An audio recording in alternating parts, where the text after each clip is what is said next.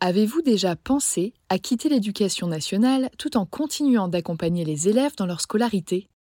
C'est ce qu'a fait Meriem, que j'ai eu la chance d'interviewer dans l'épisode 20 du podcast. Après avoir enseigné la physique-chimie pendant 10 ans, elle a choisi de devenir COSI, conseillère d'orientation scolaire indépendante. En France, ce sont les psychologues de l'éducation nationale qui sont en charge de l'orientation des jeunes. Et on compte environ un psy-EN pour 1500 élèves. Face à ce constat alarmant et à une demande grandissante, Myriam a créé une formation clé en main pour transmettre ses connaissances et ses outils à celles et ceux qui, comme elle, souhaiteraient devenir COSI.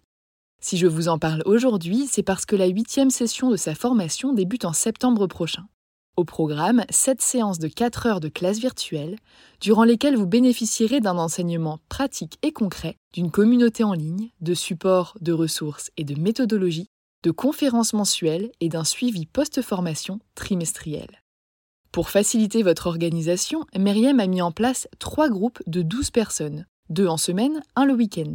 À vous de choisir celui qui s'intégrera le mieux à votre quotidien. Ces trois dernières années, Myriam a permis à près de 200 personnes de devenir COSI. Alors si vous aimez transmettre, informer et travailler au contact des jeunes, tout en exerçant un métier qui a du sens, en toute autonomie et à votre rythme, cette reconversion pourrait bien vous convenir. Pour en savoir plus, rendez-vous sur son site internet meriemdraman.com et prenez le temps de répondre au quiz L'activité de COSI est-elle faite pour vous? Vous êtes toujours là? Profitez de 5% de réduction sur la formation de Meriem grâce au code AJP5. Et maintenant, place à l'épisode.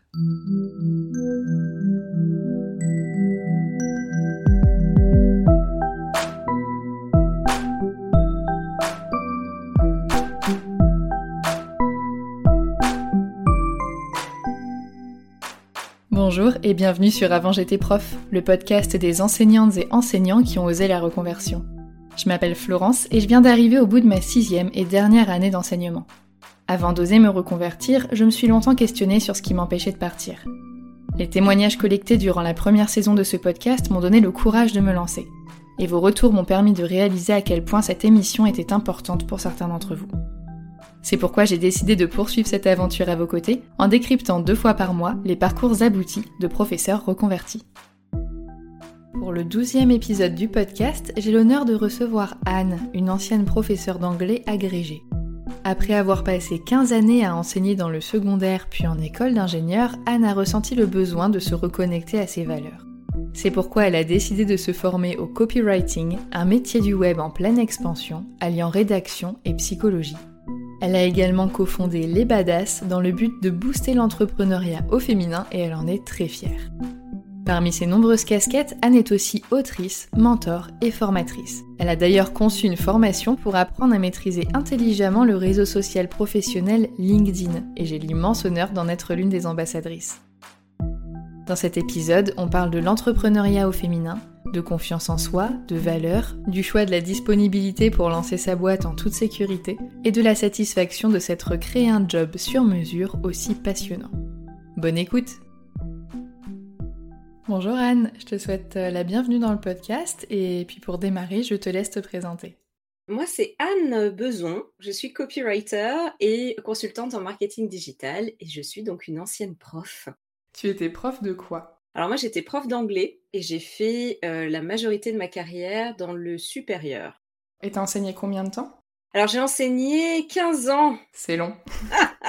c'est très long, surtout en sachant que dès le début je me suis dit je ferai pas ça, euh, je ferai pas ça plus de allez, plus de 10 ans et déjà ça me paraissait euh, énorme. Et donc voilà, dès le début j'ai senti qu'il y avait quelque chose qui n'allait pas. C'est incroyable ce qu'on peut se faire subir à soi-même et à son corps quoi. Et donc j'ai tenu 15 ans Bon, en finissant avec un petit burn-out hein, quand même. Hein. Et qu'est-ce qui t'a amené à être enseignante? C'était ce que je pensais être une vocation. Mais quand je dis ça, est-ce que je réécris l'histoire? Je sais pas. Je pense que c'était une vocation et je pense que finalement le métier de prof, il n'est pas, euh, c'était pas fait pour moi en fait. Je pense que le métier de prof, pour moi, ça reste quand même un des plus beaux métiers au monde. Et quand je l'ai quitté, je l'ai quitté avec une petite pointe de regret quand même, même si j'étais ravie de partir, mais c'était quand même avec une pointe de regret, dans le sens où c'est quand même un métier qui est magnifique, c'est juste les conditions qui sont compliquées maintenant. C'est ça. Après, jusqu'à quel point on peut dire que euh, la vocation, elle était là, c'est-à-dire que quand on est enfant ou même quand on est ado, finalement, quand on nous demande, bah, tu veux faire quoi? Ben, on se retrouve un peu, euh, soit, bah voilà, on a l'exemple avec les parents, moi, euh, ce que mes parents faisaient, non, et puis, bah, finalement, on a qui en face? On a les profs, donc on se dit, ah bah tiens, oui, je vais faire prof, et puis il y a toute la société aussi, quelque part, qui nous fait, bah, quand tu dis, surtout quand tu es une femme, quand tu dis, je vais faire prof, il y en a plein qui disent, ah mais c'est génial, prof, quand tu es une femme, tu vas avoir les vacances, tu vas pouvoir t'occuper des enfants. Exactement. Et je pense que c'est un message finalement qu'on intègre, et puis la sécurité de l'emploi, etc. Et du coup, on intègre tout ça. Voilà, je ne sais pas jusqu'à quel point c'était la vocation vraiment qui était en moi, ou c'était finalement j'avais intégré le message de la société qui me disait c'est génial, tu as la sécurité de l'emploi, etc. Et j'étais passionnée par l'anglais, et donc c'était, il y avait une question de bah je veux, euh, je veux transmettre ma passion. Tu sais, quand tu es prof, tu dis je veux transmettre ma passion.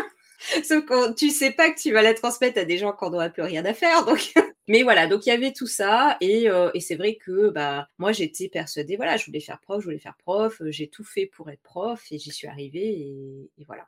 Et quand tu disais que tu enseignais dans le supérieur, c'est genre la fac? Alors moi j'étais dans des écoles d'ingénieurs. D'accord. Et du coup, tu enseignais des choses très spécifiques en anglais, j'imagine? Pas forcément, non. Non, non, ça restait quand même de l'anglais de communication, donc ça, c'était quand même plutôt sympa. D'accord. Et en fait, si tu veux, juste pour expliquer, donc moi, j'ai commencé euh, collège, lycée, et puis très vite, en fait, bon, euh, je me, je m'ennuyais, euh, enfin, c'était pas possible pour moi. Et on m'a dit, ah bah tiens, il y a une école d'ingénieur, ils, demandent, je savais même pas que c'était possible d'aller en école d'ingénieur. Et donc, je suis bah, j'ai postulé, puis j'ai été, j'ai été prise. Et j'ai fait deux écoles d'ingénieurs. Donc, quand je suis arrivée dans l'école d'ingénieur, là, je, me suis euh, épanouie dans le sens où je me suis dit, ah, c'est cool, enfin, tu vois, c'est quelque chose avec un niveau euh, intéressant, etc. Et puis finalement, bah, après, l'ennui est, revenu. Euh, j'ai changé d'école.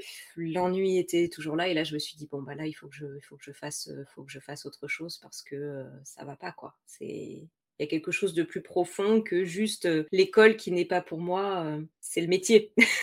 Et tu as réussi précisément à mettre un, mot ou des mots sur ce qui t'a fait partir justement?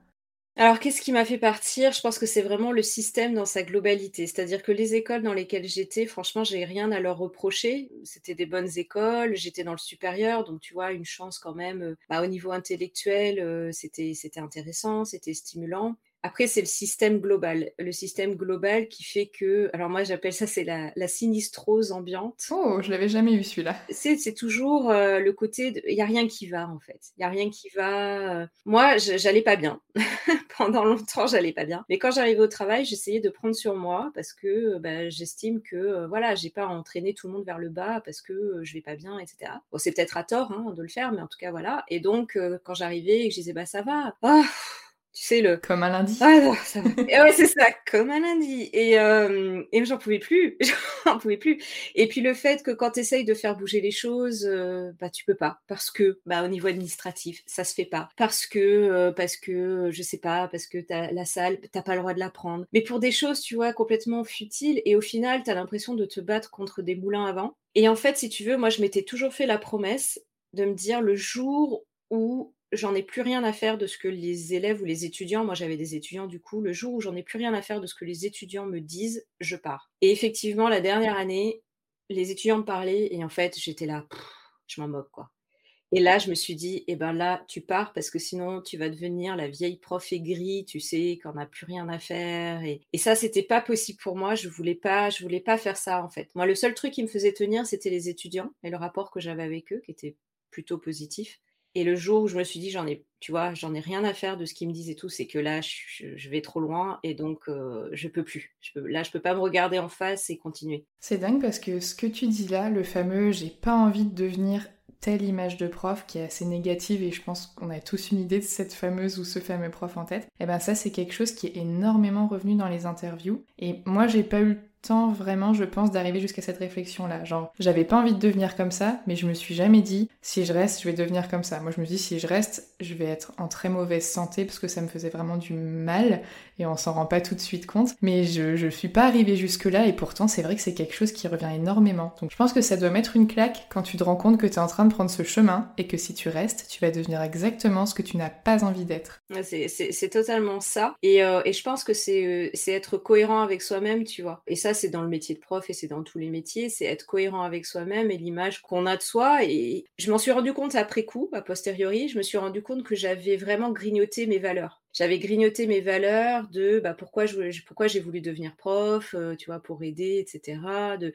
Et en fait, je me rendais compte que ben non, en fait, le système euh, ne me permettait pas moi. Alors, tu vois, je veux pas dire qu'il ne permet pas parce que j'ai, moi, j'ai encore des amis qui sont profs et, je les admire, mais à un point, je peux même pas dire. Enfin, et je leur dis souvent, voilà, je les admire parce que ils le font pour les bonnes raisons et qu'ils y arrivent encore. Tu vois, ils ont encore envie de se battre et de lutter. Et, et, moi, quelque part, ben, j'ai baissé les bras fait. Tu vois, j'ai baissé les bras et le système m'a eu. Donc je veux pas dire que le système est, complètement pourri, tout ça. Non, parce qu'il y en a encore qui restent et qui se battent et c'est formidable. Mais moi, euh, j'ai mangé mes valeurs euh, et, ça, je m'en suis rendu compte après, quand il a fallu se reconstruire. C'est un milieu qui est pas facile. Et justement, il y a des gens à qui ça correspond et leurs valeurs sont OK avec ça. Et du coup, en fait, tu es très bien. C'est pour ça, je suis assez d'accord avec toi. Pour moi, le système n'est pas pourri, il a du positif, il a du négatif. C'est juste qu'il y a des gens, bah, comme toi, comme moi et comme beaucoup d'autres, mais c'est comme ça, à qui ça ne correspond pas. Sauf que pour mettre vraiment des mots dessus et comprendre que c'est ça qui va pas, bah en fait faut, faut ouvrir les yeux et voir la vérité en face et ça en fait ça peut entraîner euh, bah, pas mal de bouleversements, mais pas que sur ta vie professionnelle en fait, parce que changer de travail quand t'as euh, un conjoint, une famille, des amis, un lieu où tu te sens bien, en fait ça peut amener euh, des changements perso assez conséquents aussi quoi. Complètement. Oui, oui, puis c'est moi, si tu veux, en plus de, de, par mon parcours, tu vois, comme je te disais, où c'était une vocation, tu te prends une claque. C'est-à-dire que moi, depuis l'âge de 11 ans, c'était qu'est-ce que tu veux faire? Bah, Je veux faire prof. Et j'ai jamais eu d'échec, donc j'ai fait. Alors moi, en plus, j'étais agrégée, donc je suis allée jusqu'à l'agrégation. tu vois, le truc ultime. Et quand tu dis, mais attends, je, je vais bazarder ça, c'est tu vois tu te dis voilà. Et en fait il faut eh ben, il faut se dire oui c'est que bah, c'est pas fait pour moi et c'est comme ça et c'est pas grave sauf que bon forcément ça tu te le dis pas du jour au lendemain hein. moi il m'a fallu trois ans. Entre le moment où vraiment je me suis dit c'est plus possible vraiment où ça devenait voilà c'était plus possible et le moment où j'ai osé changer et tenter autre chose il m'a fallu trois ans. Et d'un point de vue administratif justement ça s'est passé comment pour toi? Bah écoute, moi alors euh, en, toute honnêteté, là pour l'instant je suis encore en dispo. Alors moi c'est une dispo euh, de droit euh, puisque c'est pour élever mon deuxième enfant. Et donc quand c'est comme ça, bah, on a le droit de travailler du moment qu'on prouve, enfin bon pour l'instant moi j'ai personne n'est venu, mais de toute façon je pourrais le prouver, du moment qu'on prouve qu'on élève bien son enfant. donc bon, bon enfant est bien élevé. j'espère.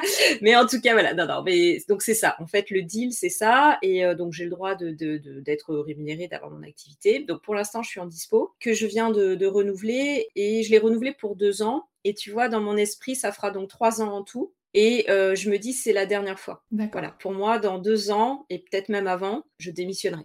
Et pourquoi le choix de la dispo? Pourquoi le choix de la dispo bah, Peu pour avoir un. Parce que euh, manque de confiance en moi et pour avoir un.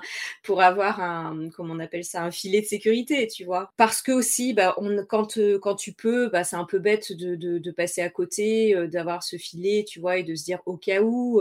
c'est quand même un changement de vie qui est radical. Et moi, d'être à mon compte en plus, hein, donc je suis pas passée en CDI ailleurs, il y a quand même pas mal d'inconnus. Et donc de se dire, bon, ben allez, je garde un peu ce filet de sécurité et j'attends de voir. Et donc, je me dis, bah, d'ici deux ans, parce que ça fait un an maintenant que je suis à mon compte, euh, d'ici deux ans, par contre, je pense que j'aurai une vision euh, un peu plus claire de, bah, de savoir si mon entreprise est viable, tout ça. Et là, je, me forcerai à dire stop et à, prendre une décision et, à dire au revoir à l'éducation nationale. Pour l'instant, je me vois absolument pas revenir dans l'éducation nationale. Euh, ça ne me manque absolument pas, donc je pense que c'est en train de partir dans cette direction-là si on a ce choix-là, c'est OK de le prendre en fait. On n'a pas besoin de, prendre des décisions totalement euh, radicales. Et ça, euh, je sais que j'en ai parlé euh, avec Elodie qui est passée dans la première saison hein, de ton podcast. Et donc on, se connaît un petit peu et je sais que j'en avais parlé avec elle. Et elle, je sais qu'elle m'avait dit qu'elle avait eu besoin de mettre un stop en fait, tu vois, de, vraiment de démissionner parce qu'elle voulait plus en entendre parler moi, c'est vrai que j'aurais eu tendance à faire ça, parce que c'est une réaction un peu épidermique et de se dire je peux plus, donc mais voilà, je suis contente d'avoir pris la dispo, même si je pense qu'a priori je n'y retournerai pas, mais euh, c'est une possibilité qui est là, donc autant la, saisir. Et du coup, toi, tu es partie dans le copywriting et c'est quelque chose qui m'a été énormément demandé. On m'a beaucoup demandé de parler des métiers du web parce que l'épisode justement avec Elodie qui était partie dans la rédaction web SEO, il a beaucoup marché et beaucoup de personnes sont venues me poser après des questions sur la formation. Et donc toi, euh, pourquoi ce choix? Et en plus, il me semble que tu as maintenant plusieurs casquettes, mais donc je te laisse expliquer tout ça. Oui, alors j'ai plusieurs casquettes, euh, mais effectivement le copywriting, je pense que ça peut intéresser euh, bah, les personnes qui vont écouter ton podcast parce que c'est quelque chose qu'on entend un petit peu plus maintenant, mais on ne sait pas trop ce que c'est. Et donc le copywriting, bah, en fait, c'est l'art de convaincre avec les mots en français, on peut traduire par rédacteur publicitaire. Mais alors, j'aime pas ah, du je tout. Savais pas. Oui, c'est ça.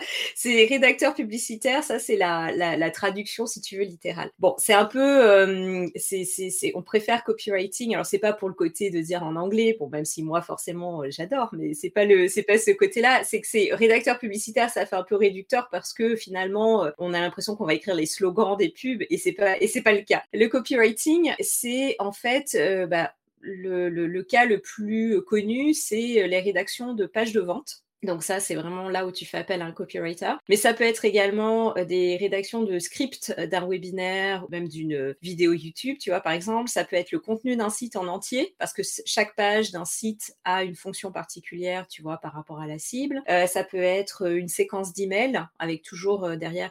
Il y a toujours un objectif, si tu veux, qui n'est pas forcément un objectif de vente directe, mais il y a un objectif derrière qui est de convaincre une personne de faire quelque chose. Donc ça peut être juste de cliquer sur le bouton voir plus, tu vois, ou ça peut être euh, directement acheter effectivement, ce qui est le cas le plus souvent, mais pas seulement. Et donc le copywriting, bah, ce qui est passionnant, c'est que il y a énormément en fait de psychologie derrière, parce qu'on s'intéresse en fait à la psychologie euh, de la cible, donc du lecteur euh, de ce que l'on va rédiger, pour se dire bah, qu'est-ce qui va pousser la personne à cliquer ou à vouloir acheter ou à être convaincu du produit, etc. Et donc c'est ça que, que j'adore. D'accord. Et donc tout ça, ça te plaît dans ton métier, mais est-ce qu'il y a des choses qui ne te plaisent pas? Les choses qui me plaisent pas, bah, je pense que ça va être un peu le cas de tous ceux qui sont freelance. Hein. C'est euh, bah, l'insécurité, forcément. Je pensais que tu allais dire la compta. Ah bah la compta, euh, écoute la compta, euh, le jour où j'en aurai beaucoup beaucoup à faire, bah je serai contente. Je prendrai un, comptable et ça sera bon signe. C'est vrai. Non, pour l'instant, pour l'instant, je gère avec, avec des outils en ligne qui, qui me sauvent la vie parce qu'effectivement, je suis très nulle pour la compta, mais il y a des outils en ligne qui permettent de le faire à, notre place et c'est génial. Euh, non, non, moi c'est le côté, oui, le côté insécurité et le côté aussi, tu vois, finalement, je suis en train de me dire en te parlant, c'est le côté aussi, ça va faire très puéril, mais le côté de prendre des décisions tout le temps. Ah ouais? Ouais, en fait, je suis en plein dedans là aujourd'hui. Quand tu es employé ou quand tu es comme nous, quand, étais, euh, quand on était prof, donc euh, fonctionnaire, parce que c'est encore différent. T'as pas de décision à prendre finalement. Ouais, moins. Ou elles ont moins d'impact, on va dire. Elles ont moins d'impact. Je veux dire, euh, c'est pas voilà.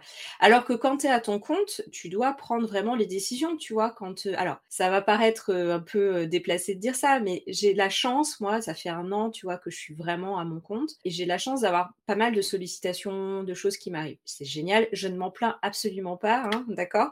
Mais ce qui, mais il faut faire le choix, il faut faire des du tri, il faut faire du choix. Et ça, c'est pas évident parce que ça veut dire qu'il faut se faire confiance, tu vois. Et quand tu as le gros syndrome de l'imposteur qui est là toujours, qui se rappelle à toi, euh, bah, c'est pas évident de se dire est-ce que je fais le bon choix? Est-ce que là, euh, je, dois dire oui? Est-ce que ça va pas me bloquer ailleurs, etc. Donc ça, je dirais que c'est euh, c'est le côté, tu vois, qui me plaît le moins qui te plaît le moins, mais qui peut s'avérer très positif avec un choix bien fait et qui, j'imagine, à force, deviendra un côté peut-être même qui va te plaire.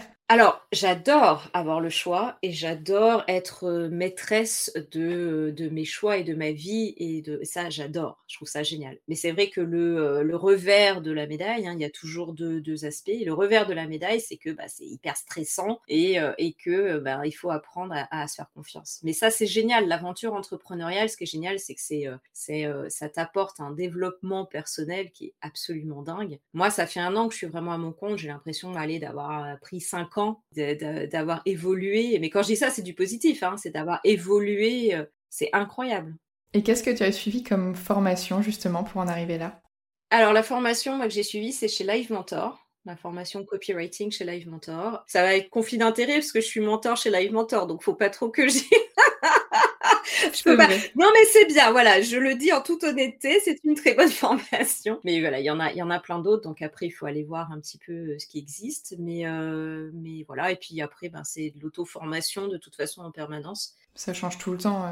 Tout, en fait, tout ce qui est lié à Internet, je pense qu'il faut tout le temps faire de la veille et ça bouge tout le temps. C'est ça, et c'est ça qui est génial d'ailleurs. Parce que moi, euh, je m'ennuyais euh, dans le métier de prof et j'avais l'impression. Je me voyais déjà, si tu veux, je me voyais 20 euh, ans après avec, tu sais, ressortir les mêmes, les mêmes feuilles, avec les mêmes exercices. Parce que déjà, je commençais au bout de, de 15 ans et 10 ans, surtout dans le supérieur, je commençais à ressortir les mêmes blagues au même moment. Ah ouais. La misère totale. Ouais. Donc là, je me voyais faire et je me disais, oh, mais j'avais pitié pour moi-même. Donc là, je me suis dit, non, c'est pas, pas, possible. Donc je savais qu'il fallait que je trouve une activité dans laquelle j'allais toujours évoluer, que j'allais pas m'ennuyer. Et là, euh, j'ai bien choisi. Chez Live Mentor, il y a une seule formation en copywriting et les autres sont sur d'autres plateformes Ou il y en a aussi plusieurs sur Live Mentor et tu peux choisir ton mentor du coup si ça marche comme ça alors, euh, bah, tu choisis, en fait, tu, prends la, formation qui t'intéresse. Donc, il y a plusieurs formations. Hein. donc, euh, il y a copywriting, marketing digital, euh, Instagram, enfin voilà, des choses comme ça. et donc, tu t'inscris et après, on te donne un mentor. Donc, selon ton profil, ils font un matching, tu vois, par rapport à ton profil, etc., comme ils connaissent les mentors. Et du coup, ils font un, matching comme ça entre le mentor et l'entrepreneur en herbe. D'accord. Et toi, ça t'a coûté combien cette formation et ça t'a pris combien de temps? Oh là là, la question, j'ai oublié parce que, alors, je, en toute honnêteté, j'ai oublié, mais je crois que c'est. Oh, Live Mentor va me taper sur les doigts, mais sinon, vous allez aller voir et ça sera noté, mais je crois que c'est 1500 euros la formation. Oui, c'est pour l'ordre d'idée. Ouais, je crois que c'est à peu près ça. C'est pris en charge par le CPF. moi, à l'époque, j'en avais pas, donc je, me suis payée moi-même. Mais en tout cas, euh, c'est pris en charge, euh, voilà. Et après, pour être toi-même mentor sur Live Mentor, ça se passe comment? Je trouve ça intéressant du coup. Écoute, moi, ça s'est passé un peu, un peu par hasard. En fait, il se trouve que je faisais du copywriting pour une mentor de Live Mentor que j'avais rencontrée. Alors, je ne sais pas si tu as déjà entendu parler, parce que ça aussi, ça peut intéresser ceux qui écoutent. C'est Switch Collective. Pas du tout, je connais pas. Alors, Switch Collective, ça, je l'ai fait en fait vraiment quand j'étais quand j'étais vraiment pas bien, quand je, cherchais en fait bah, à comprendre si je devais partir à l'éducation nationale ou pas. Et là, c'est plus un, bilan de compétences en ligne. D'accord. Donc, c'est un mélange de bilan de compétences et de développement personnel. Donc, c'est hyper riche. Et on fait ça sur, euh, à l'époque, c'est huit semaines. Je ne sais pas si ça a changé. Euh, et c'est hyper intéressant et hyper riche. Donc, j'avais eu cette coach euh, qui faisait chez Switch Collective et qui était aussi donc mentor chez Live Mentor. Et donc, elle m'avait embauché pour, faire, pour lui faire du copywriting. Et puis, un jour, elle me dit, ah bah, chez Live Mentor, parce que ça a explosé avec le confinement l'année dernière et la crise du Covid. Euh, et donc, bah, ils cherchent des mentors et franchement, tu serais top euh, dans ça. Ah bon, euh, gros syndrome de l'imposteur encore, mais bon, ok, j'y vais. Et, et, donc voilà, donc je suis devenue, je suis devenue mentor. Maintenant, ça doit faire 4, mois que je suis mentor. Et bah, c'est aussi une expérience qui est géniale. Et du coup, tu donnes des cours ou tu prépares des formations qui sont suivies en différé? Non, alors moi, je ne donne pas les cours. Les cours, en fait, si tu veux, c'est des cours en vidéo. Donc les gens ont accès aux cours en vidéo, euh, voilà. Et après, nous, on est mentor, c'est-à-dire qu'on fait du coaching, euh, mentorat, voilà, on l'appelle comme on veut, où on a des visios, en fait, deux fois, euh, deux fois par mois, donc une fois toutes les deux semaines environ. Et, et là, on accompagne la personne sur son projet. Donc c'est pas du tout des cours, là, c'est vraiment de, donner bah, des conseils et, et, de dire, bah voilà, toi, tu as tel projet, ben voilà comment on va faire pour, pour t'aider à atteindre ton objectif. D'accord, ok. Et du coup, donc dans toutes tes activités, sur euh, Instagram, donc tu as ton compte à toi. Oui. Mais j'ai vu que tu avais aussi un compte auteur ou autrice, peut-être qu'on dit. Et tu as aussi le compte de la Team Badass, où là, vous êtes plusieurs. Exactement. Donc, euh, bah, je vais commencer. Alors, mon compte, euh, mon compte Instagram, effectivement, donc on peut me trouver Anne Beson euh, rédaction, mais il est plus, plus trop actif. maintenant, c'est surtout sur bah, la team Badass qu'on me, qu'on me retrouve. Donc, ça, c'est vraiment mon projet qui me tient énormément à cœur. donc, je l'ai cofondé avec Dorothée, qui est graphiste qui elle est à Paris, moi je suis en Auvergne. Et donc en fait, bah, le but de, des badass, c'est de booster l'entrepreneuriat au féminin et de permettre en fait de dire aux femmes entrepreneurs d'oser être plus visibles sur le web parce que bah, souvent on remarque que les femmes, elles n'osent pas se montrer ça te rappelle, Florence? Ça, me rappelle moi, juste ça. je crois, hein, je crois qu'on en a parlé un peu. Un petit peu. Euh, et donc voilà, donc nous on est là pour euh, bah, leur donner des clés, des outils pour oser euh, être plus visible. Et là, bah, notamment là, on va on va sortir la, formation LinkedIn. Pourquoi LinkedIn? Parce que bah, c'est le réseau qui nous semble le plus puissant en ce moment pour gagner en visibilité, gagner plus de clients et donc augmenter le chiffre d'affaires. Donc voilà, on a dit allez, allez-y, allez sur LinkedIn. Donc on leur donne des clés pour ça. Et donc tout voilà, tout tout le badass, c'est vraiment au niveau motivation et des clés très concrètes pour avoir une stratégie de, contenu et de marketing euh, qui leur permettent d'être euh, d'être plus visibles parce que moi, je crois, et Dorothée est comme moi, mais moi, je crois pertinemment que l'entrepreneuriat féminin va sauver le monde. Rien que ça. rien que ça. Pas du tout de pression, les filles, hein, mais euh, en tout cas, voilà, c'est. Non, non, les valeurs, enfin, je crois que pendant le Covid, on a démontré, tu vois, que les, les valeurs des femmes étaient quand même pas trop mal. Alors, j'ai horreur de dire valeurs féminines, valeurs masculines, hein, c'est juste pour euh, comprendre, parce que les gens comprennent quand on dit des valeurs dites féminines, mais tout le monde a les mêmes valeurs, hein, hommes, femmes, euh, voilà.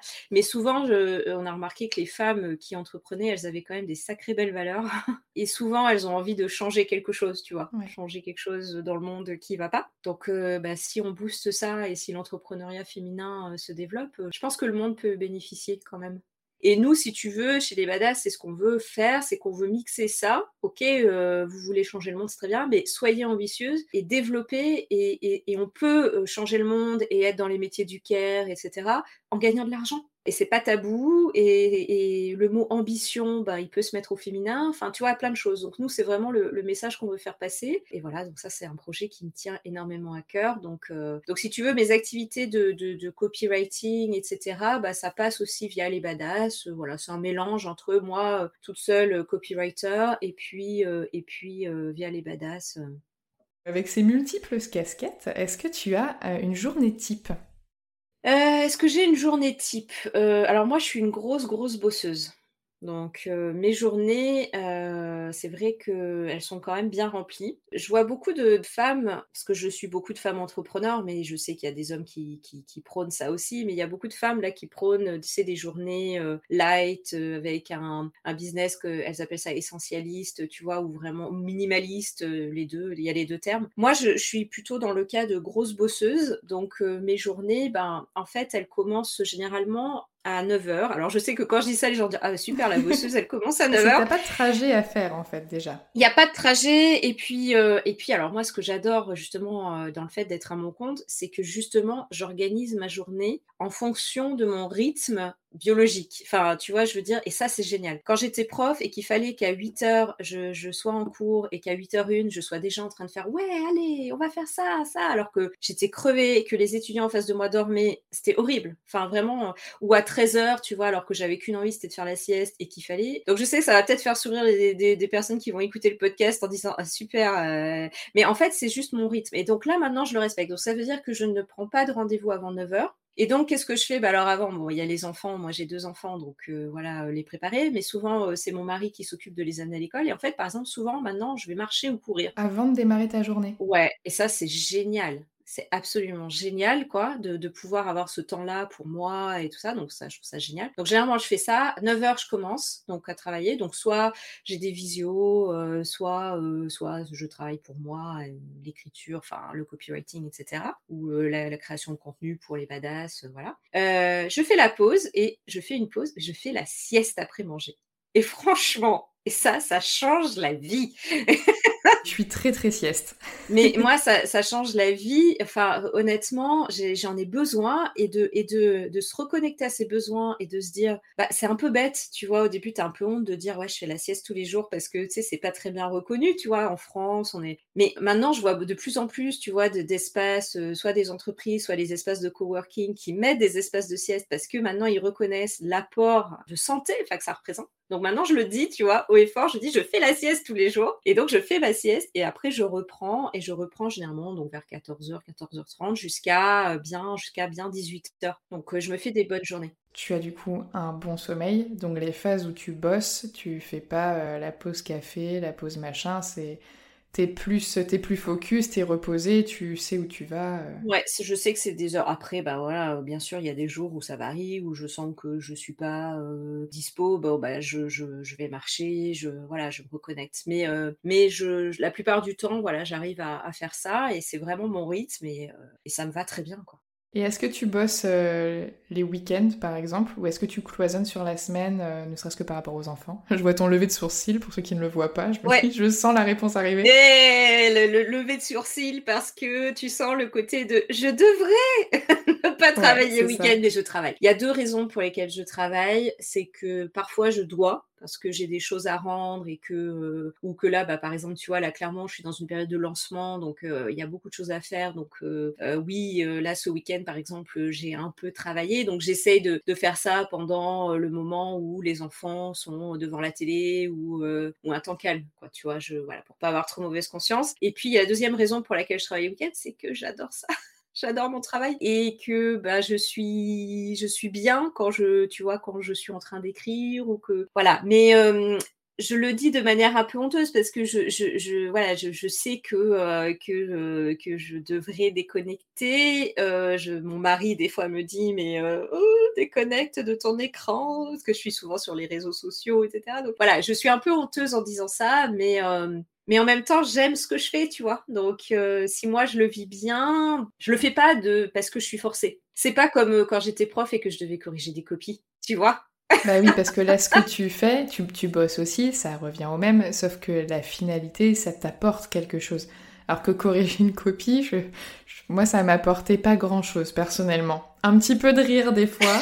je sais pas si ça apporte quelque chose à quelqu'un. Ça, ça serait intéressant de savoir. Ceux qui vont écouter euh, l'épisode, ça serait intéressant qu'ils nous disent s'il y en a. Je connais pas de profs qui me disent j'adore corriger les copies. Ben, c'est particulier. Après, je pense que ça dépend de la manière dont tu travailles en classe, de la dite copie, des élèves que tu as en face et des familles aussi derrière. Je pense, enfin, je pense que ça peut être très intéressant, mais à mon avis, c'est euh, toute une réflexion en fait. Enfin, moi personnellement, j'en suis pas arrivée là, tu vois. Pour moi, c'était euh, c'est le truc que j'ai essayé de caler entre midi et deux pour pas avoir à faire ça oh le soir parce que euh, le soir, c'est le calvaire.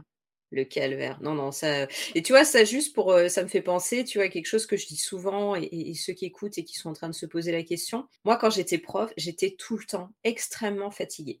Mais vraiment. C'est-à-dire que j'étais. Et je me disais, quand j'étais dans la réflexion de me dire, mais je veux faire autre chose, et je me disais, mais ma pauvre fille, mais qu'est-ce que tu vas aller faire? Tu es déjà crevée avec ton peu de nombre d'heures, tes vacances à rallonge. Qu'est-ce que tu vas aller faire un autre boulot? Tu peux pas t'es crevé. Et en fait, et ça, ça a été très limitant hein, pendant très longtemps, hein, je me sentais pas capable. Hein. Et en fait, maintenant, je travaille euh, dix fois plus au niveau du nombre d'heures, vraiment effectives. Hein, tu vois, je parle d'une, tu vois, par rapport aux journées que je fais, je travaille les week-ends souvent, etc. Les vacances, j'en ai euh, dix, enfin trois fois moins, je sais pas, enfin tu vois, je suis dix fois moins fatiguée. Mais ça n'a rien à voir. Et ça, je pense que c'est bah, le fait déjà un de faire quelque chose qui te plaît. Là, t'as pas du tout la même énergie. Enfin, vraiment, c'est, c'est voilà, ça c'est évident. Et puis de deux, enfin moi, je suis, je, je, je persiste et signe, c'est quelque chose que je dis souvent. Le métier de prof est hyper fatigant. Enfin, ça, je suis désolée, il y en a peut-être qui vont écouter, je sais pas s'il y en a qui écoutent et qui sont pas profs et qui vont dire oh là là, mais c'est bon, euh, nana, les profs. Mais franchement, c'est hyper fatigant. Bah, c'est qu'en fait, t'es tout le temps sur le qui-vive. En fait, t'es, tout le temps en train de parler, t'es tout le temps en train de réfléchir. Tu penses à ce que t'as fait avant, est-ce qu'ils sont en train de suivre et ce que tu vas faire après, tout le temps. Et ça ne s'arrête jamais. Et c'est moi, c'est ce qui me pesait aussi, c'est que euh, tu vas avoir une. Tu prépares ton cours, il est nickel tant qu'il n'a pas été donné, il est toujours dans ta tête et tu peux pas l'enlever. Enfin, moi, personnellement, je n'arrivais pas à l'enlever. J'avais beaucoup de mal à couper. Et, ça, plus euh, bah, tous les petits à côté, quoi. T'as Bidule au fond à gauche qui avait mal au ventre, bah tu guettes, est-ce qu'il est pas trop pâle? T'as machin qui a envie de faire pipi, est-ce que je peux me moucher? Euh, J'écris en rouge ou en bleu? Enfin, en fait, t'as plein. On te demande tout le temps. Moi, j'ai toujours dit ça. Euh, le jour où je me reconvertirai, mon plaisir, ce sera de pouvoir bosser et que personne puisse venir me demander s'il peut aller faire pipi. Genre, personne. Parce qu'en fait, ils se rendent pas compte, ils sont mignons comme tout, enfin, mais ils sont nombreux. Donc, euh, bah, t'en as toujours un qui a le nez qui coule, un qui a besoin d'aller aux toilettes, un qui a mal au ventre, un qui est triste parce que papa et maman se sont disputés, un qui a peur d'aller en, colo euh, aux, grands, petites vacances. Enfin, en fait, il y a toujours quelque chose. Et c'est cette multiplicité je sais pas si ce mot existe, de statuts. j'ai un doute quand je le dis. Non, mais ça me passe, moi j'aime bien. Mais euh, c'est toutes ces, toutes ces casquettes-là d'infirmière. De... Et puis même, euh, moi, euh, alors toi tu l'avais peut-être pas avec des grands, mais la pause surveillance de cours avec 150 gosses qui braillent, excuse-moi, mais c'est pas une pause quoi. Moi, je préférais pas de pause du tout, je préférais encore pas avoir de récré, tu vois. Complet. Alors moi, c'est vrai que comme euh, j'étais dans le, dans, dans le supérieur, j'avais pas ça, j'avais pas euh, le côté euh, je veux faire, j'ai mal au ventre, je veux faire pipi. moi, déjà, il, me demandait plus, il se levait, tu vois. Ah, j'ai un coup de fil. Ah, d'accord, ok. Super, dis-lui bonjour de ma part. Euh, donc moi, c'était pas ça. Je faisais nettement moins le gendarme, mais c'est euh, une pression. Euh, bon, déjà, il y avait le côté intellectuel parce que c'était d'un niveau, voilà, qui est quand même, qui te demande d'être là, tu vois, en plus en anglais. Donc c'est pas, voilà, même si j'ai un bon niveau, ça demande quand même beaucoup d'efforts. Et puis, moi, c'est ce que je dis toujours, quand tu es prof, tu es en représentation. Et tu vois, quand tu dis un acteur, il est 4 heures sur scène seul, tout le monde va faire Oh, quel exploit Franchement, bravo, il doit être fatigué. Bah oui, il est crevé. T'es prof, c'est pareil. Mais bref, hein, je dis 4 heures, tu vois, parce que c'est une matinée ou une après-midi, et euh, tu ressors, t'es, lessivé parce que t'es en, es en représentation. C'est ça. Enfin, moi, c'était ma façon de faire, mais j'étais tout le temps debout, parce que je me disais, si c'est pour que je sois assise devant tout le monde sur mon bureau et que je leur fasse, allez-y, bossez, tu vois, ça oh. sert pas à grand-chose. J'ai fini assise, hein. donc c'était aussi une preuve que je pouvais plus. Je finissais assise, tu sais, genre allez-y. Non, non, donc, euh, mais effectivement, tu es debout la plupart du temps et c'est, c'est, c'est, ouais, en représentation. J'ai ta journée type, j'ai le fait que tu travailles certainement plus et que tu as donc moins de vacances. Mais après, euh, quand je vois ton sourire, je me dis que ça va. T'as pas la tête d'une prof au mois de juin non plus, quoi. Euh, et, du coup, mon autre question, c'est euh, côté salaire, est-ce que tu arrives à t'y retrouver par rapport à avant selon, En plus, toi, en tant qu'agrégé et dans le supérieur, selon combien tu gagnais, enfin si tu es libre sur le sujet, et par rapport à combien tu gagnes maintenant, qu'est-ce que ça donne? Non, ouais, non, il faut pas avoir de tabou par rapport à ça parce que c'est important. Euh, alors moi j'étais euh, effectivement j'avais un bon salaire euh, à la fin. Alors à la fin j'étais j'avais un 80%, donc j'avais j'avais perdu un petit peu, mais j'étais environ à 2000. Je crois que j'ai fini c'était environ 2200 on va dire, donc à 80%. Sinon j'aurais été à 3000. Ok donc qui est quand même un salaire hein. qui est quand même très très confortable et très appréciable. donc ça aussi, ça fait que ben, forcément tu te dis «Oh, oh, je vais arrêter. Bon bref, j'ai la chance d'avoir un mari qui me soutient et qui voilà qui gagne bien sa vie. Donc on a réfléchi à deux et ça c'était hyper important, tu vois, etc. Donc j'ai pu mettre de l'argent de côté. Je me suis préparée. J'avais prévu en fait de mettre de l'argent de côté pour ben, un, an euh, et je m'étais dit, tu vois, si j'ai 1500 euh, euros par mois, c'est bien, quoi. Tu vois, euh, je m'étais donné ça. Et donc, je m'étais donné un an pour, pour arriver à, dégager ça par mois. Et en fait, bah, j'ai réussi au bout de trois mois à dégager ça par mois. Et maintenant, euh, maintenant, au bout d'un an, alors ça dépend des mois. Là, euh, bah, c'est sûr que ça dépend des mois. Et les mois d'été sont, quand même plus calmes. Hein. Ça, généralement, euh, c'est ce qui se passe. Quoique, hein, ça dépend de l'activité qu'on a, etc. Mais généralement, je tourne autour des 2000 par mois. D'accord. Alors c'est difficile, hein, puisque forcément quand on est à son compte, il y a des mois plus, il y a des mois euh, moins, hein, ça c'est évident. Il y a aussi un investissement qu'on fait, ça c'est important d'investir sur soi, donc de faire des, formations, de prendre des coachings, etc. Donc euh, voilà, mais en gros on va dire que j'arrive à avoir à peu près 2000 par mois. Et là, j'espère que pour l'année 2000, euh, 2000, on est quoi? 2021 J'allais dire, tu sais ce que j'allais dire? J'allais dire 2011, tout va bien. 2021, 2022, euh, j'espère euh, pouvoir augmenter, voilà, avec plusieurs projets que j'ai. Est-ce que tu as des regrets d'avoir quitté l'éducation nationale et de t'être lancé à ton compte? Franchement, aucun. Aucun. Ça a le mérite d'être clair. Ah oui, oui, oui. Et, souvent, je me pose, enfin, je me pose souvent les questions, non, mais il y a des fois, je me pose, quand tu sais, quand j'ai des moments un peu difficiles, euh, parce qu'on a tous des moments difficiles quand tu es euh, à, ton, à ton compte, il y a des moments qui sont difficiles, hein, faut pas, faut pas se leurrer, hein, tout n'est pas rose, hein, c'est des montagnes russes. Quand il y a des mois où tu te dis, mince, là, euh, pour le mois prochain, j'ai personne là, qui m'a contacté, comment je vais faire, enfin voilà, que tu commences un peu à stresser. Et des fois, je me dis, je me dis, bon, est-ce que là, tu regrettes? Parce que c'est une question, tu vois, que c'est important de se poser aussi, hein, de se dire, euh, comme moi en plus je suis en dispo, euh, la possibilité de revenir, elle est là. Donc, euh, donc je me dis, voilà, pose-toi la question au bon moment, quoi. Tu vois, c'est pas quand j'aurai démissionné. Donc là, je me dis, est-ce que tu regrettes? Est-ce que et non, en fait, absolument pas. Je regrette rien, euh, même le confort, en fait, d'avoir le, même salaire euh, au centime près euh, tous les mois. Non, ouais, il y a des fois je stresse à fond, il y a des fois où je me dis comment je vais faire. Alors, encore une fois, j'ai la chance d'avoir mon mari hein, qui est là, donc voilà, si j'étais toute seule, je ne verrais pas les choses de la même manière. Mais là, voilà, mais même quand je stresse, quand des fois j'arrive pas bien à dormir parce que je me dis, oh là, il n'y a, a plus grand-chose sur le compte en banque, comment je vais faire, etc.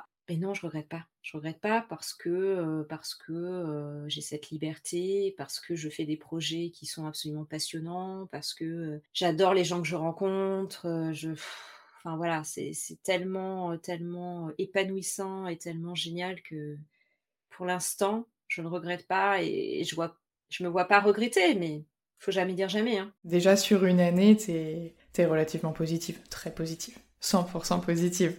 c'est 100% positive et quand je repense à, devenir prof, j'ai même un peu, tu vois, la, la, boule dans la gorge là, qui, revient et, et des fois, euh, j'en fais un peu des cauchemars. Tu me mets devant 100 personnes à, faire une conférence et aucun souci. Je te fais ça, euh, bon, je vais stresser avant, hein, mais je veux dire, je le fais. Tu me remets devant un groupe de 20 élèves, je serai au fond du trou, quoi. Oui, parce que je pense que c'est aussi quelque chose qui rappelle tout ce qui allait autour et qui, du coup, dans les dernières années, allait moins bien. Ça rappelle, et puis c'est... Ouais, c'est ça, et puis Non, et puis moi, j'ai toujours stressé avant de rentrer en classe. J'ai toujours stressé, j'ai toujours eu la boule au ventre. Ah ouais. J'ai jamais pu dépasser ce stress, moi. Je sais qu'il y en a plein et peut-être que toi, tu as réussi à dépasser, tu vois. J'ai toujours stressé parce que je me mettais une pression de dingue et parce que je trouve que les élèves ou les étudiants, peut-être même plus les étudiants finalement que les élèves, ça dépend quel âge ils ont, mais c'est un public qui est ultra difficile, quoi. qui te laisse pas trop, euh, t'as pas trop le droit à l'erreur. C'est ça. Est-ce que tu aurais des conseils à donner pour les personnes qui ont envie de changer, qui sont dans la situation dans laquelle tu étais, mais qui sont bloquées pour X ou Y raison? Bah, déjà, moi j'ai envie, le message que j'aimerais faire passer, et c'est le message que tu fais très bien passer avec ton super podcast d'ailleurs, euh, je, le disais, je le disais en off, mais il est d'utilité publique. Hein. Le message que j'ai envie de faire passer, c'est qu'il y a une vie en dehors du métier de prof. Voilà. Parce que quand on est prof, on est tellement enfermé souvent, les profs, on n'a fait que ça, souvent, hein, je dis pas tout le temps, mais souvent on n'a fait que ça, et donc on a l'impression qu'on est capable de faire que ça. Moi, je vois quand j'en parle avec mes amis euh, qui sont, ben, certains sont un peu en détresse, quoi, de se dire mais je veux pas faire ça toute ma vie, etc. Et puis quand je leur dis mais non, mais tu peux faire autre chose, mais je sais pas faire autre chose. Ben non, parce qu'on nous a jamais appris à nous vendre, on n'a pas de CV, on n'a pas de. Et en fait, on a tellement de compétences, mais c'est incroyable, les compétences que l'on a et que les autres n'ont pas et je dis pas qu'on est supérieur, hein, c'est pas du tout ce que je suis en train de dire, c'est juste qu'on a des compétences que d'autres n'ont pas et qui sont des compétences qui sont très enfin monnayables et voilà qui sont enfin qui sont super intéressantes pour des employeurs ou pour soi si on se met à son compte. Donc voilà, donc ayez confiance en ça, en vos capacités. On développe énormément de compétences en étant prof et qu'il y a la vie, il y a une vie en dehors qui, est possible et qui peut être vraiment géniale. En fait, là où ta réflexion, euh, moi, je la trouve très percutante, c'est que je passe beaucoup de temps à la recherche d'invités sur euh, genre Instagram, Facebook, etc., où je vois beaucoup de gens qui sont encore profs mais qui ne veulent plus et qui disent tous je ne sais rien faire d'autre. Et en parallèle de ça, je reçois des invités sur ce podcast qui ont tous le même discours que toi et qui me disent on sait faire un million de choses. Et en fait, je suis j'ai un magnifique panorama 360 degrés sur ce qu'on peut penser quand on est prof et ce qu'on peut penser quand on en est sorti. Donc en fait, moi je suis persuadée qu'on sait faire un million de choses, même si je ne suis pas encore dans la phase où, c'est ancré en moi. Je, sais que moi j'ai encore du chemin pour en arriver là, ou à ce que toi tu penses, à ce que d'autres vont penser. Mais je comprends du coup parfaitement qu'on puisse se dire, bah, je ne sais faire que ça, je n'ai fait que ça, la société me rappelle que je n'ai fait que ça. Et quand j'en parle à mes proches, on me dit toi, de toute façon, t'es toujours resté à l'école, tu sais pas ce que c'est d'avoir un patron. exactement, exactement. Je comprends très bien les deux et, j'entends très bien qu'on puisse être persuadé de l'un comme de l'autre. Exactement, exactement. Et, euh, vraiment, c'est ça. Après, c'est un message qui est, difficile à entendre quand on est euh, encore, bah, quand on est dans le, dans, le métier de prof et que, et que vraiment on se dit, mais je sais pas, je sais rien faire d'autre, etc. C'est facile, quoi. Nous, on est passé euh, de l'autre côté de dire, mais si, en fait, on sait faire plein de choses. Toute façon, il y a tellement maintenant de manières et, facilement de se former que de toute façon, même si on se rend compte qu'on n'a pas des compétences pour quelque chose, on se forme. Donc déjà, ça, il n'y a pas de question à se poser, on se forme. Mais vraiment, il y a des compétences. Moi, je ne sais pas, pour, pour donner des choses très concrètes, par exemple, bon là, moi, j'ai créé la formation. forcément, ce qui est pédagogie enfin, tu vois, d'amener, de faire en sorte que des modules s'imbriquent. Alors, je dis pas, hein, ça se trouve, les gens vont faire la formation, dire, oh, c'est pas logique, etc. Bon, oui, je pense qu'il y a une base quand même, tu vois, là, et qui fait que bah, ça, ça vient d'où? Bah, Ça vient du métier de prof, forcément. Prendre la parole, même s'il y a des profs qui sont jamais à l'aise durant leur métier, leur carrière, de, prendre la parole. Mais quand même, on a développé des choses. Prendre la parole, moi, on me dit, ah, bah, c'est bien, tu sais bien faire passer les choses. Bah ouais, j'ai fait ça pendant 15 ans heureusement. Il y a des tas de choses comme ça et qui sont des, vraiment des qualités. Il y a des gens qui forment, tu vois, qui forment pour dire comment créer une formation, comment être pédagogique. Ben ouais, et toi, tu as cette compétence-là. Donc c'est un truc qui est quand même, voilà, il y, a plein de choses comme ça où moi je me rends compte au fur et à mesure de me dire ah bah oui tiens ça finalement les gens me disent ah bah c'est bien t'as fait ça bah je vais bah ouais c'est facile. Mais pourquoi c'est facile? Parce que j'ai 15 ans d'expérience derrière moi. En fait oui, quand tu sais faire quelque chose ça te paraît évident. Mais tant que t'as pas essayé, tu peux pas savoir. Exactement. Et c'est hyper dur des fois de sauter eh ben, c'est le pas de cette petite étape qui paraît insurmontable tant que tu es pas allé quoi. Mais bien sûr, et c'est normal, t'imagines, on te... en France, t'es fonctionnaire, fonctionnaire à vie, t'as les vacances, euh, t'as le salaire qui tombe euh, à la virgule près, comme je disais, chaque mois. C'est hyper difficile à, quitter ça. C'est plein d'avantages et si ça correspond à ce que tu aimes, c'est génial. Exactement. Et mais si, ça correspond pas, bah ça correspond pas. Tout comme euh, tout comme être à son compte, bah il y a des gens qui voient ça plein de désavantages et plein d'insécurité et plein de machins. Mais en fait, si c'est ce que t'aimes et que toi t'es bien, bah t'es bien quoi. En fait, c'est ça. C'est de toute façon, mais comme tout, choix dans la vie, tu as avantages, inconvénients. Et l'important, c'est de faire le, bilan. Euh, moi, je sais que euh, tu m'aurais dit il y a euh, trois ans que j'allais devenir entrepreneur je t'aurais ri au nez, mais alors, mais moi, jamais, parce que je me disais, mais non, mais moi, il me faut de la sécurité, vraiment, c'est pas possible, je peux pas me dire chaque mois, etc. Forcément, tu sais, c'est ce que je te disais, c'est le côté, c'est pas un côté que j'adore, hein. forcément, c'est comme tout le monde, j'aimerais avoir de l'argent fixe qui tombe chaque mois, je pense qu'on est tous pareils. Mais c'est, c'est, je, je, me suis rendu compte que dans la balance, bah, par rapport à ce que je voulais et ce qui me faisait vibrer, bah, c'était quelque chose que je devais accepter. Voilà, c'était quelque chose que je devais accepter parce que je me suis rendu compte que d'avoir un patron, de travailler pour quelqu'un d'autre, je voulais plus. Et ben voilà, dans ce cas-là, tu peux pas tout avoir. La situation parfaite, elle existe certainement pas. Moi, je peux pas dire que c'est parfait, mais en tout cas, c'est parfait pour moi en ce moment et, euh, l'équilibre est là. Il faut se connaître et il faut, euh, euh, accepter en fait qui on est. Pas vouloir rentrer dans un moule. C'est pas simple, mais en fait, ça fait complètement partie de la reconversion. Parce que ça rejoint ce que je disais tout à l'heure, du fait que ce soit pas juste un changement de métier, mais bien un changement de vie. Faut être euh, voilà, capable de faire face à certaines choses, de les accepter. C'est pas simple. Non, c'est pas simple, mais ça fait bien grandir.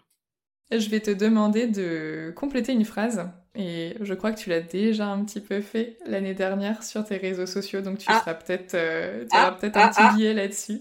je vais te demander de compléter la phrase suivante qui est Avant j'étais prof, aujourd'hui je suis. Eh ben avant j'étais prof, aujourd'hui je suis heureuse. C'est trop mignon. Bah écoute, ouais, non, non, moi aujourd'hui je suis heureuse, je suis épanouie, je suis bien dans mes baskets. Et oui, tous les jours ne sont pas tous les jours roses, hein, je vais pas mentir, parce que ça serait mentir de dire ça sur la vie d'entrepreneur. Mais qu'est-ce que je suis, qu'est-ce que je suis bien? Et quand je regarde avant comment j'étais, c'est. Je peux que souhaiter ça aux gens qui écoutent le podcast et qui, qui sont dans la, question de se dire je suis pas heureux dans ma vie. Je peux que leur souhaiter de, de trouver, d'être alignés avec leurs valeurs et, et ce qu'ils ont envie de faire, quoi. Bah, c'est un très beau message et euh, on arrive à la fin de l'émission donc je te remercie très sincèrement. Je suis très très contente de t'avoir eu. C'est moi qui te remercie, c'est passé trop vite. Ouais, bah, après on peut continuer à discuter en micro si tu veux. bah oui, euh, on, va, on, va, continuer, mais. C'est ça, mais, euh, ah, mais, voilà, bah, merci ouais, d'avoir été euh, aussi transparente sur, sur tous les sujets qui posent beaucoup de questions. Je pense notamment aux questions du salaire. C'est vrai que je pose tout le temps la question, ça peut paraître déplacé pour certains, mais je pense que c'est très important parce que pour moi on peut pas se contenter de dire je gagne bien, je gagne peu, je gagne moins, je gagne plus, ça veut rien dire. Donc euh, voilà, merci, euh, merci bah, d'avoir euh, chiffré et d'avoir raconté aussi la vérité qui, comme tu dis, bah voilà, n'est pas toujours rose. Non, mais l'important c'est de regarder, tu sais, en anglais on dit the big picture, c'est voilà l'ensemble, la situation dans son ensemble et franchement dans son ensemble. Je resigne. Merci d'avoir écouté ce témoignage jusqu'au bout. S'il vous a plu, n'hésitez pas à vous abonner au podcast pour ne rater aucun épisode. Pour qu'il gagne en visibilité, vous pouvez le noter et le commenter sur votre application d'écoute favorite. Ça prend seulement quelques secondes, mais ça m'aide énormément. Pour soutenir ce projet et m'aider à le faire connaître, vous pouvez partager l'émission auprès de vos proches, vos collègues et sur vos réseaux sociaux. Sachez également qu'il est à présent possible de soutenir le podcast financièrement sur Tipeee, une plateforme de financement participatif. Je tiens d'ailleurs à adresser un immense merci à Karine et Amandine pour leurs dons qui m'ont énormément touchée. Retrouvez l'actualité du podcast sur Instagram et Facebook, at avant j'étais prof, ainsi que tous les sujets abordés dans la description de l'épisode. À bientôt!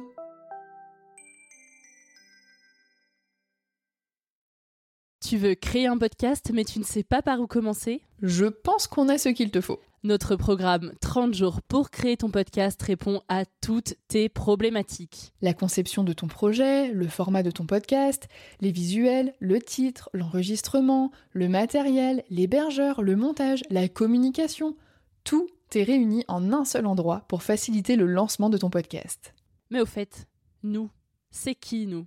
Moi, c'est Florence, créatrice et hôte du podcast Avant j'étais prof. Et moi, c'est Solène, créatrice et hôte du podcast Friendship. À nous deux, on a publié plus de 140 épisodes et réuni 120 invités à nos micros. Notre aventure podcastique a connu de nombreux rebondissements. L'euphorie du lancement, La solitude, les doutes, la persévérance, la passion. et enfin les audiences qui décollent. Au fil des années, nous avons affiné notre expertise. Et aujourd'hui, nous te dévoilons toutes nos techniques pour créer ton podcast en toute sérénité. Alors, n'attends plus pour faire entendre ta voix. Rejoins-nous dès maintenant sur formationpodcast.podia.com et le podcast n'aura plus aucun secret pour toi.